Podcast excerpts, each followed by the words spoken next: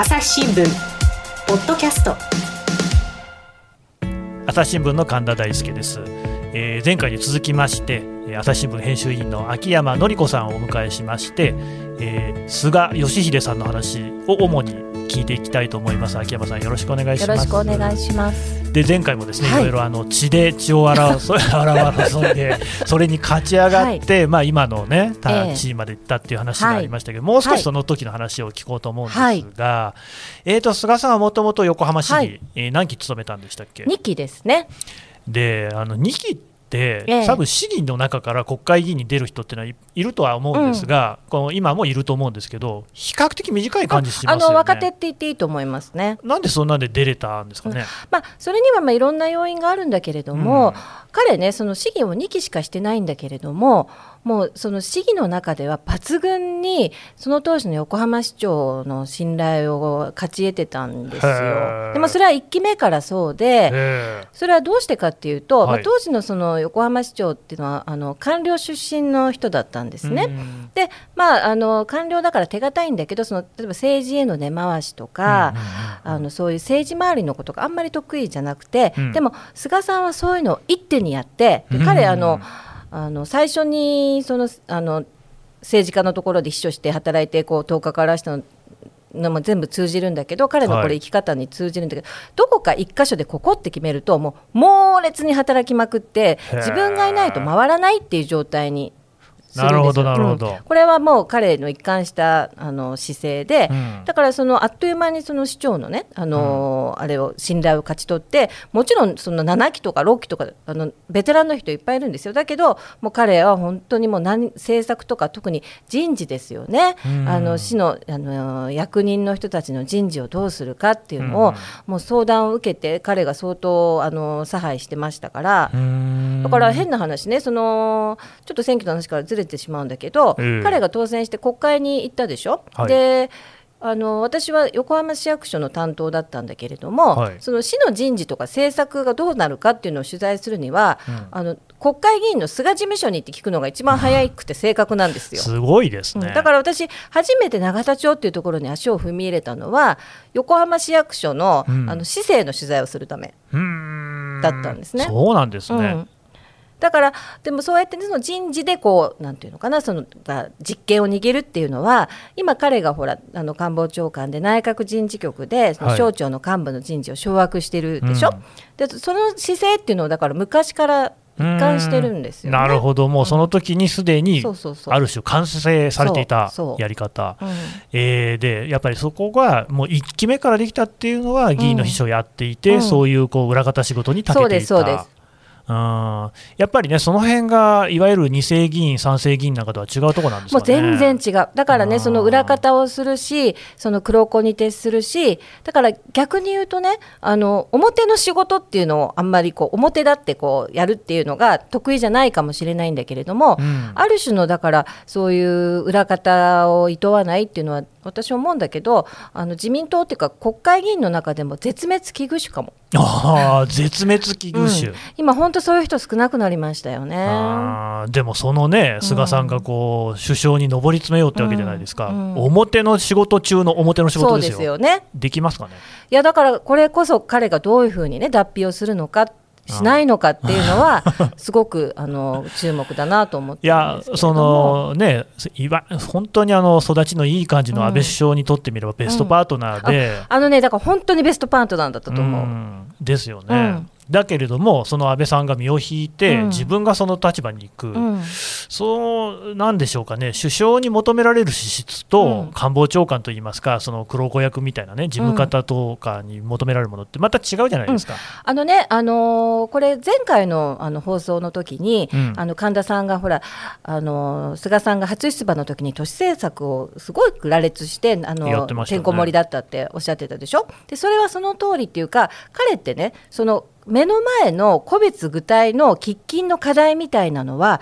すごくこう目に入るしやらなきゃってなるんだけど、うん、じゃあそれを全体を通じてねどういう日本を作りたいかとかどういう国家にしたいとかってそういうのがねないんですよ。ビジョンいわゆるね、うだから、まあ、それが、まあまあ、ビジョン、まあ、もねよしあしあるでも、まああのー、彼はそれがなくてだからあの安倍さんってそれが明確にあるじゃないですか。ありましたね。美しい国とかね。そうだから、そういうねその明確なその全体像国家ビジョンがある安倍さんにとって菅さんっていうのはそういう意味でもベストパートナーだったんですよね。その目の前のその政策課題とかにはもう邁進するから。でそのすごくいい例があの2018年にあの外国人労働力をあの受け入れるために、はい、ほら特定技能制度を創設したでしょ？あ,、はい、であれなんかもね彼はその現場で例えばもうあの南の方の海でこうカツオ漁の漁師さんたちがもうみんな外国人ばっかりとか、あと横浜の介護施設の現場でもうそれも日本人が本当にいなくて海外の人もっと入れたいみたいなもう現場の悲鳴を聞くわけですよね。でそれであじゃあこれもう本当に喫緊の課題でねあの外国人労働力増やさなきゃって言って、あれ2018年の12月に法案通ってるんだけれどももう2月とか3月の時点ではそんなアジェンダないから。全く全くなかったことですよ。それで3月ぐらいになって省庁の幹部を集めて言ってみんないやいやそんなこと言っても無理でしょっていう感じだったのを1年も経たずにまとめてでしかもまあ安倍さんはどっちかっていうとその外国人の労働力拡大に慎重って言われてたのをまあ現場がこうだからって言って、やったのはいいんだけどそのじゃあいかに今後の日本のね社会でその外国人と共生していく問題についてどう考えるかとか社会像を描くとか全くないままに その個別の目の前の課題だけで突っ走ったからでもそういう意味ではそういう推進力は凄まじいんですよ。うん。なんまあよしあしなんでしょうね、うん、いやいいとこもあると思いまして確かにそうで、うん、私あの特派員やっていて、ええ、日本に戻ってきた2017年の4月なんですけど、え、いや外国人の数がものすごい増えてるなって思ったんですよ、うん、その働いている人の数がね、観光客じゃなくて。でだからやっぱその菅さんの言ってるそれこそね、ええ、寮とかの話も知ってるって、ええ、あれぐらいの立場の人でですよ、そんなに現場の話にこう目もね、済ましてるっていうのはこれはなかなかすごいな、うんうん、すごいんだけど、うん、じゃあそのそういう労働力を受け入れることで、日本という国の形どうなるのか。あるいはその受け入れた人たちっていうのが日本でどういう立場に置かれるのかみたいなことはあんまり興味ないんですかね？まあ、だから本当は、まあ、興味もあるのかもしれないんだけどそういうことも合わせて考えるべきじゃないですか。まあ、そこ考える段階でね、う。ん、だけどそれそれやってたら多分あの、ね、そう収集がつかなくなっちゃうからっていうのもあってだからそのとにとにかくそのあの人がをとにかくなんとか増やすためにって、そっちが先走っちゃうっていう感じ、ね、そのねよくその永田町とか霞が関にはそのカレンダーがあるみたいなこと言うじゃないですか、うん。うん、だその予算をつける時期に合わせて、そこまでにこういろんな根回しを進めてみたいな。えーえ。ーそれはもうでももう横紙破りじゃないですけれども。いやもうありえないですよねあんなの。普通だったらもっとほら審議会でまず議論をしてなんとかしてみたいな感じでしょ、うん、そういうのは関係ない。関係ない。でもそこのその突破力みたいなのはすごいんですね、すごいうん。だからなんかその、ね、昔、あの田中角栄さんがコンピューター付きブルドーザーって言われましたけど、えブルドーザーの部分ははっきりしっかりしてる、うん。うん、コンピューターの部分はどうですかね？まあ、だからそれはねそのいかにそのブレーンっていうか、まあ、人はの、まあ、能力は限られてるし時間も限られてるわけだから、まあ、そこをいかに周りがこう補佐するかっていうことなんだと思うんだけど菅さんっているんですかブレーン？でもねほら神田さんがねその現場のことをそこまで知ってるのはすごいっておっしゃったでしょ、うん、でそれは本当にその通りで彼はやっぱり自分にあんまりね多分政策能力がないっていうのは自分でもよく分かってるんですよ。だからもう朝昼晩2階建てで人に会いまくってもう情報収集、うん、うん、してるだその情報収集することが、まあまあ、ブレーンじゃないですけれどもそこで自分の中で価値基準っていうのが出てくる。そうですうん。なんか結構ちゃんとした政治家じゃないですか。うんだからそれをでもねそうするとねあの個別で見ると、うん、あの最適なんですよ、うん、だけどじゃあ全体で見るとどうなのっていうとなんかこうすごいちぐはぐっていうか、こう整合性が取れてなかったりとか。なるほどね。うん、あの昨日のその出馬表明の会見ご覧になりました。うんうん、あれ見てどう思いました？まあ、やっぱりほらあのー、残りの後のお二人でお出になってるお二人が、うん、まあ二世さんですよね。石破さんと岸田さんですね。であの選挙区は地方だけれども彼らは学校は東京の学校を出てる人たちだから、そういう意味で言うと自分は本当にねその地方から出てきてっていうのをあれを言ったのはかなりなんかこう人の心にあの訴えるものがあったんじゃないかな。私の周りのあの女性なんかも、結構あれはなんか良かったって言ってる人いましたよね。菅さんって意外なんだけど結構女性もうあの彼に好感持ってる人とかもいるんですよね。びっくりしちゃうけど。いやそれ意外ですけどね、うん、そうなんですね、うん、なんかだって例えば目つきとかちょっと怖い怖いでしょ、うん、本当なんかあのどこ見てんだか分かんないし、なんかそこ そこ知れぬ闇みたいのを感じさせる時もありますよね。いやだからその前回のお話の中にあったあのね、うん、紙握りつぶしたと、うん、その向こうのあの相手方のね、うん、えー、候補の集会に来ていたその状況を、こうつぶさに報告したスパイメモみたいなもんですね、これを握りつぶすっていうのはものすごく絵が浮かぶんですよね。なんかでもそのそういうのって首相のやることじゃないじゃないですか。そうですね。それどうなのかなっていう。うん、秋山さんなんか昔からご覧になってて、あの眼光の鋭さみたいなのは何度か見てるわけですよね。それはもちろん。うん、だから目が怖い。うん、あの笑っててもでもねあの本当に怖い政治家っていうのは、その怖さを感じさせないことが本当に怖い人だと思うんですよ。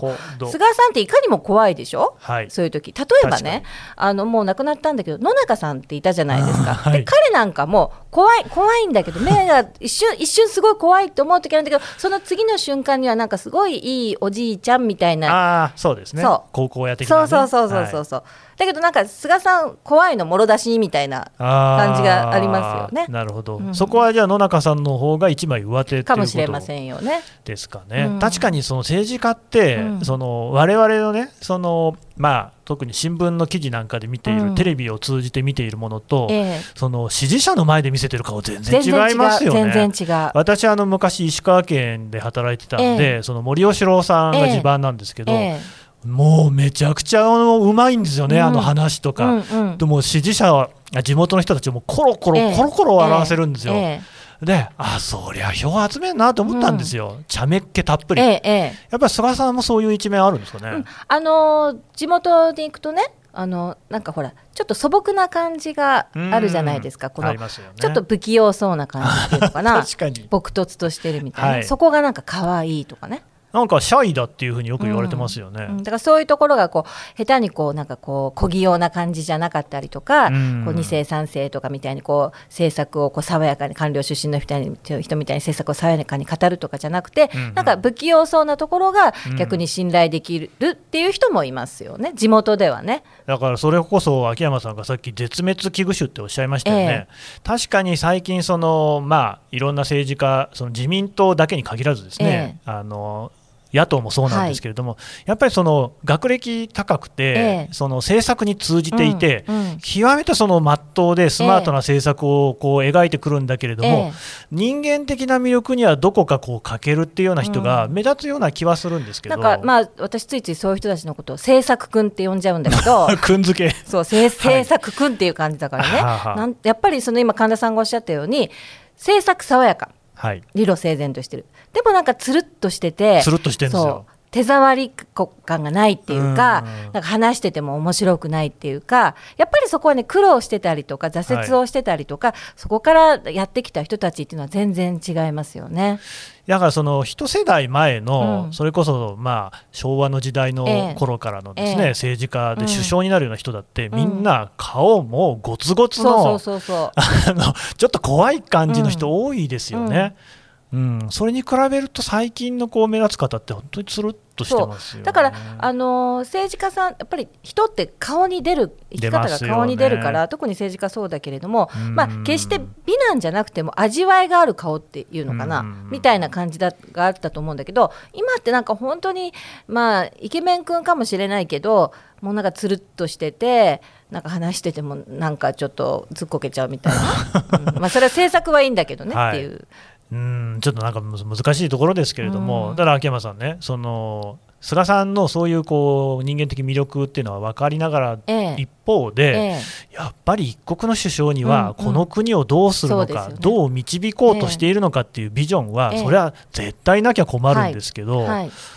なんかなさそうに見えるんですけどどうですかね、うん、あの神田さんのおっしゃる通りだと思いますよ。だからそこ彼のもう最大の弱点でしょ。う、うん、まあ、それはもちろん今ね出馬するからにわか作りにいろんなことやってると思う、うんうん、でもっともらしくこういうことなんか100年前から考えてましたみたいなふうに言うかもしれないけれども、まあ、そこはなかなか厳しいんじゃないかなとは思いますよね。そしてもう一つやっぱり心配なのが、ええ。えー、とそうやってその人事なんかでですね、えまあ、なあのナタを振るってきたような人なんですが、はい、他方、やっぱりあの安倍政権でずっと問題だって言われてきたのが、その側近の首相の補佐官、あのね、それぞれの省庁出身の人たちを引き抜いてきて並べて、はい、それでそういう人たちの意見はすごくよく聞くんだけれども、ええ。もう逆にその自民党員の議員であっても、あんまりもう言うこと閣僚だとあんまり聞いてないっていうようなこう話もありましたよね、菅さんもそうなっちゃわないかっていうことありませんか？うん。それは分からないな、彼のその、まあ、さっきも言ったようにね、やっぱり人の意見を聞くっていうことで彼はこれまでやってきたわけだから、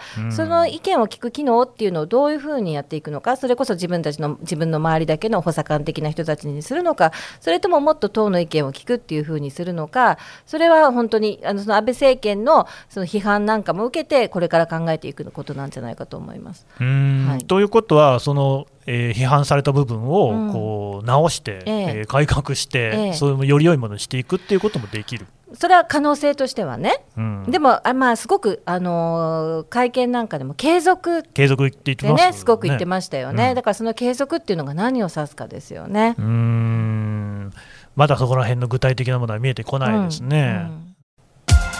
朝日新聞。ポッドキャスト。質問ドラえもん。我が家の朝は質問から始まるガリレオ・ガリレイが観測した惑星は？どこだろう？身の回りのことや広い世界のことまでいろんな質問が毎朝君のもとへ。土星だって。毎朝のワクワクが未来を開く。朝日新聞。それにしても随分とこう雪崩を打つようにですね支持が集まりましたね。ね昨日の昨日よね、あのー、派閥の親分たちの記者会見、あれ,、ねはい、あれもびっくり、びっくりだよねっていうか、初めて見ましたけど、ねねまあ、あの二階派に対するですね、さや当てだなんてこと言われましたけど、うん、あれはどう見ました？いや、まあね、そのそういうのを裏でやるよやるよりも、うん、それを表でやる、うん、っていうことにって我々がそれを見えるわけじゃないですか、この派閥の、ね、そうそうね。親分たちは、はい、こう自分たちがこう菅さんにこうねあのまあ、土下座するみたいなのをこう見せる見せるっていうこと自体は、うん、あのいいことだと思うんですよ。それが見えることはね。うんうん、だけどまあなんというかね。うん。なんかなんというか若干の見苦しさと言いますか。いや若干じゃないですよね。いやそうなんですよね。えー、あんな風に、えー、こう丸見えにさせちゃって、えー、なんかそれこそ国民がどう受け止めるっていうふうに思ってたんですかね。だからそほら国民にどう見えるっていうよりも多分あの会見っていうのは国民に見せたいんじゃなくて、うん、菅さんに自分たちがこうやってデモンストレーションしてるっていうところを国民にデモンストレーションしてるっていうところを見せたいわけでしょ。うん、だからなんだろうと思うんですけど、えー、全然盛り上がってないですよね、えー、だからその普通ですよ、うん、7年8か月も続いた政権が変わるとなったら、うん、世の中はもっと沸き立つと思うんですよ、すよね、誰があの後継になるんだ、えー、社会はどう変わるんだ、全然そんな雰囲気ない。日本の閉塞感が全然変わってない感じして、どうですか、うん、いやいや本当にそうでね。だけどこういう今こそ本当に日本の、まあ、ちょっとあの硬い言葉で言うと民主主義って何なのっていう話だと思うんですよ。うん、で一応選挙はあるわけだから、まあ、我々もよくないんだけれどももう、まあ、菅さんで決まり終わりみたいな風についつい言っちゃうんだけどそうじゃなくてやっぱりそこはあの日本の最高権力者を決める、ね、それでしかも一応あの選挙という形は限定的ながらも取るわけだから、うん、やっぱりそこは政策あるいはその政策だけじゃなくてどういう人がそれを語っているかっていうのをやっぱり見ないとね。ね。こうこういう機会ないので、うん。うん、まだその菅さんなんかもね人柄がじゃあ国民に伝わってるかっていうとそういう感じはしないですよね、伝える気もあんまりない気がしますよね。うん。でまあその最後にこう一つ聞きたいんですけれども、はいまあ、今の状況が続けば、まだですね、ええ。ー、総裁選までには時間ありますけれども、えー、まあ、菅さんがその総裁になって首相になるのは、ほぼ確実な情勢と言っていいと思います。政権長く続きますかね。